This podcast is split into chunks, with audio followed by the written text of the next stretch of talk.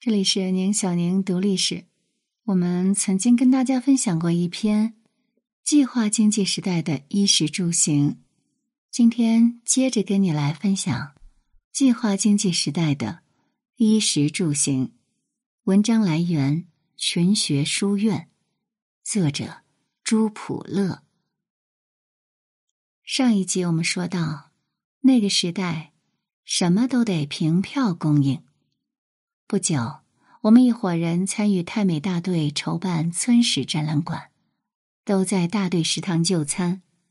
有一天，村里杀猪，我们委托炊事员单独买肉炖了一罐肉汤，大家平分，每人一碗，感觉其味无穷。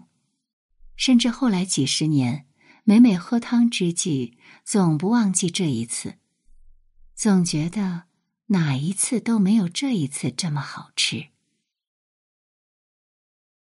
偶尔也发猪油票，更多时候还是排长队购买。如果卖炼过的冻猪油，人们的抢购心态则要平和一些了。在那种食品匮乏年代，老百姓油水缺乏，猪油被认为是好东西，金贵的很。常常被作为上等礼品送人，不像现在无人问津。我那时经常被抽到宣传部帮忙写材料，经常开夜差。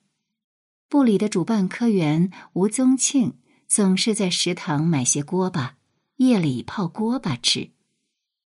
一天，吴宗庆说：“小朱，今天晚上有好东西吃了。”什么好东西？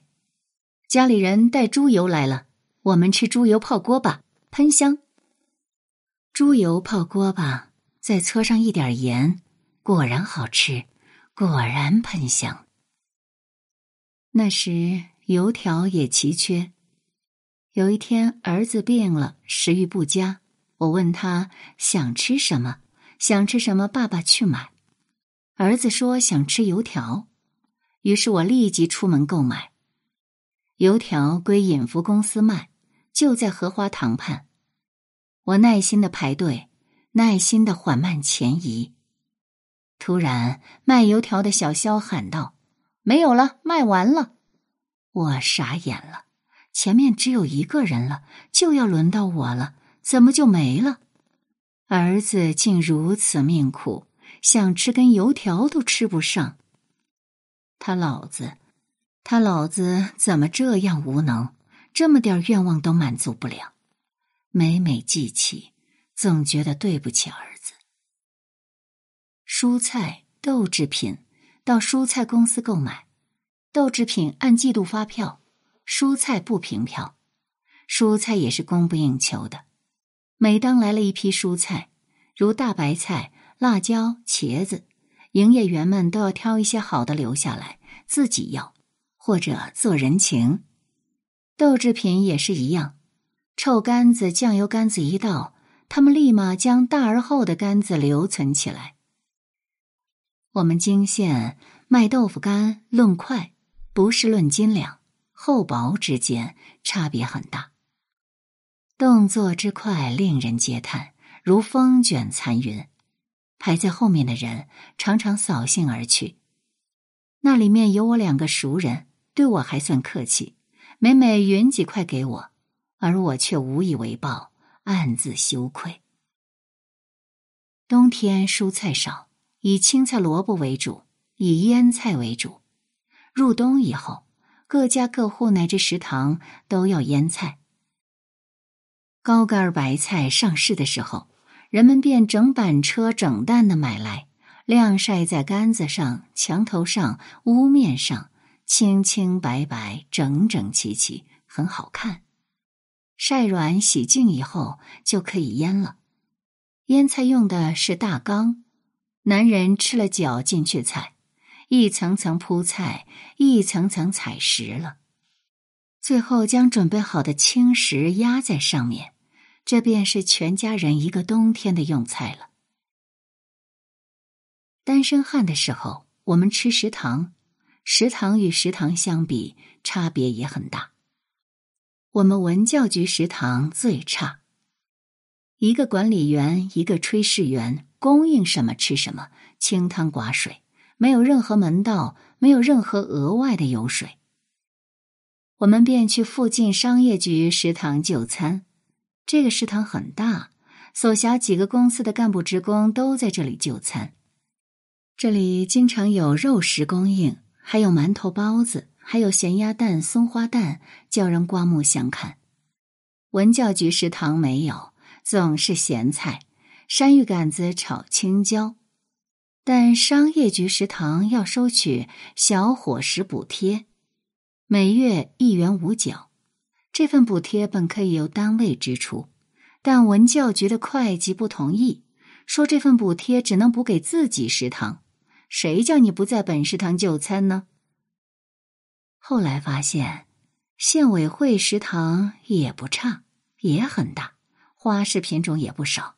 我便去搭伙，反正凭钱凭粮票又不是白吃。我这样鼓励自己。时间长了，管理食堂的扎会计也要我交小伙食补贴了，我没得给，跟他扯皮。我经常帮你们做事儿，买点饭吃还不可以？你帮哪个做事了？你又没帮我，帮你们县委做事啊！不信去问宣传部。扎会计是个大大咧咧的人，无意顶针就松动下来。你回去要嘛，要到就给我。县委食堂常有鱼肉供应，还有腊肠，一节一节的腊肠蒸熟了，不切成片，也不切成段，而是整节出售。三四寸长，要买就是一节。买饭排队，谁都一样，经常排起一条龙来。有一次，王乐平书记排在我后面，隔了一个人。王书记拿一个大碗，拿一双筷子，仰着头，不时的哼上几句总也听不清的歌词。食堂里敲碗的声音不断，王书记偶尔也掺和其中。也敲敲碗，问道：“今天吃什么菜呀？”“包菜炒肉丝。”这是在调侃，说炒肉丝里的肉太少了。王书记听了，便道：“啊，好，好。平时小县城里也没什么糕点甜食供应，记忆里最常见的是香蕉酥。逢年过节，倒有一些应景的副食品。”如端午的绿豆糕、中秋的月饼，也是发放票证凭证供应。除凭票买糖外，病人还可以凭医生证明购买二两红糖或砂糖。因此，有的人呢没病也去看病，其实只是想买二两糖罢了。那时候买什么都要票证，只不过有的票证常年发放，如粮油豆制品。而有的票证只在大的节日发放才有供应，如鸡鸭鹅鱼蛋糕点。这时候相关单位要出去组织货源，就是到外地采购，采购到了老百姓才有的吃。因此，逢年过节是大人小孩最盼望的时候，最亢奋的时候，也常常是最辛苦的时候，最无奈的时候。菜场也罢，商店也罢，到处都在排长队，到处都在人头攒动，在拥挤，在骂骂咧咧，甚而争吵、推搡、碰碰撞撞。平时太苦了，谁不想过年的时候一家人打打牙祭呢？就连女人用的卫生纸都要凭证。上世纪七十年代初。老伴儿在天津工作，娶到北京回四川探亲途中突然来例假，于是去商店购买卫生纸。营业员要北京本地的购物证，并强调说，除了军人，其他人一概凭证，无法通融。大街上巧遇一位女军人，老伴于是向她诉说困难，请求帮助购买。想不到那位年轻女军人毫无怜悯之心，默然离去。我的远房亲戚施某住蔡村公社大康大队。上世纪七十年代初，我利用下乡的机会去他家探望。夏天正是烧晚饭的时候，他母亲正在给几个小男孩洗澡。小男孩都只有八九岁、十多岁，终日一丝不挂，四处窜耍，早已是满身泥灰。大的洗了，小的洗，一盆洗澡水成了泥浆。洗过澡的小孩还是一丝不挂。那边他妻子在炒菜，一大碗南瓜炒好，端上桌，小孩子就跑过来用手抓，烫的嘴里不停的吹气。等到第二碗豆角炒好，南瓜已经被抢光了。他的妻子一边制止，一边骂道：“这些小鬼，就像是从恶牢里放出来的。”在当地，施家境况不算差，他父亲当过大队书记，他自己原先在地质队工作，后来不知怎么回家劳动了，在地方上算得上是个头面人物，因为家口重。依然活得不轻松，老百姓生活如此，小吏们的日子也不轻松。上世纪六十年代初，县文教局主持工作的副局长郝启富有三四个小孩，妻子本来有工作，因为家口重，于是辞了工作做全职太太，只靠郝局长每月六十几元的工资，日子过得有些拮据。城关小学照顾他，腾出房子给他们住，还将一块不小的菜园给他妻子种菜。有一天我去他家，正是晚饭时候，饭桌上几样咸菜，唯一的小搪瓷碗里蒸了一个蛋羹。全职太太说那是给郝局长吃的，给他补补营养，因为他是顶梁柱，全家都靠他。孩子都不大，两三岁、四五岁、七八岁，他们都不吵不闹、不争不要，仿佛习惯了似的。民谣里说：“四个轮子一把刀，白衣战士红旗飘”，是所谓当年物质极度匮乏年代里四种吃得开的人。四个轮子是开汽车跑运输的司机，他们在外面跑比较活络。有机会得到别人难以得到的东西，一把刀是屠夫，猪肉很紧俏，他们刀下便是人情。白衣战士呢，自然是医护人员，因为人总会生病，生了病必然会有求于他们。红旗飘自然是军人了，他们身份显赫，正如董玉玉先生所说的：“计划时代的中国。”居民几乎所有生活用品都被纳到无所不包的配给体系，以致小至火柴和卫生纸这样的日用品都要凭票购买，甚至还不一定买得到。再来说说住，泾县农村的住房情况一般比较宽裕，尤其茂林、黄田、溪头、陈村、后岸、包河等地。历史上文风兴盛，经济发达，读书识字乃至经商做官的人较多，盖起大片大片的厅堂楼舍。新中国成立以后，地主富农资本家被打倒，田地被瓜分，房屋也被瓜分，贫苦农民都分到住房，居住较为宽敞。黄田村空房很多，谁来住都可以，根本不用租金。住长了，也就变成他的房了。杨船屋这一组大宅院，占地四千二百平米，建筑面积三千七百平米。土改时，除了留给原房子主人四间房、一间堂屋和一间灶屋以外，其余分给了七八户农民。也就是说，每户大约分得近五百平米的空间，其中建筑面积就达四百多平米。足足抵得上如今的一栋别墅，有过之而无不及。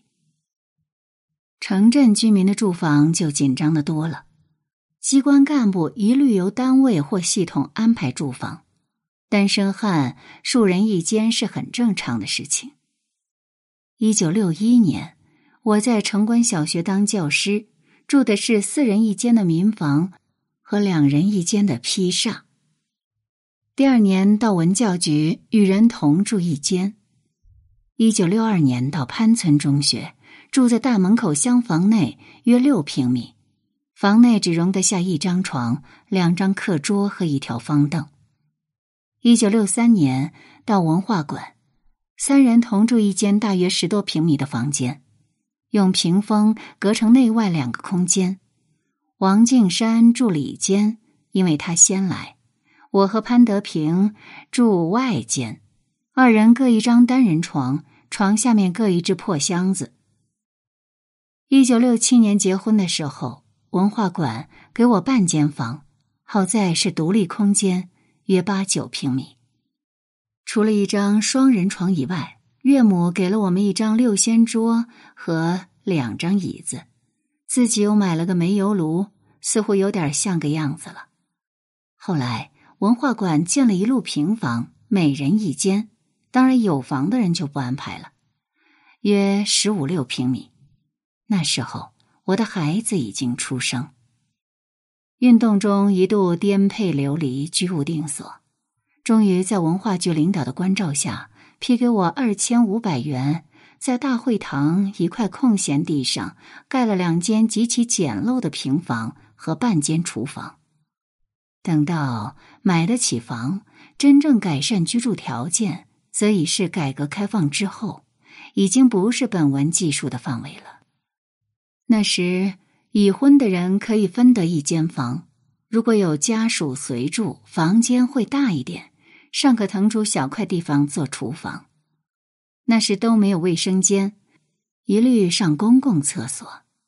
当然，那个时候没有卫生间、洗手间这样的词汇，都是直呼厕所、茅房的。我常去县委会，葛兆喜、吴宗庆等人家，他们住的是老式民居，四周都是木板，缝隙很大，户与户之间一点都不隔音。睡梦中翻个身，隔壁人家都能听得真切。城关小学也多是这种民居。我的同学在那里当教师时，与一位女教师合住一间。中间用木板隔断，分别走两个门进出，也是相安无事。房顶上只搭了一方竹帘，实际上是通的。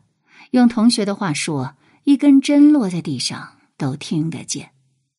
而那女教师有个相好的，情投意合，一度如胶似漆，已经到了谈婚论嫁的地步。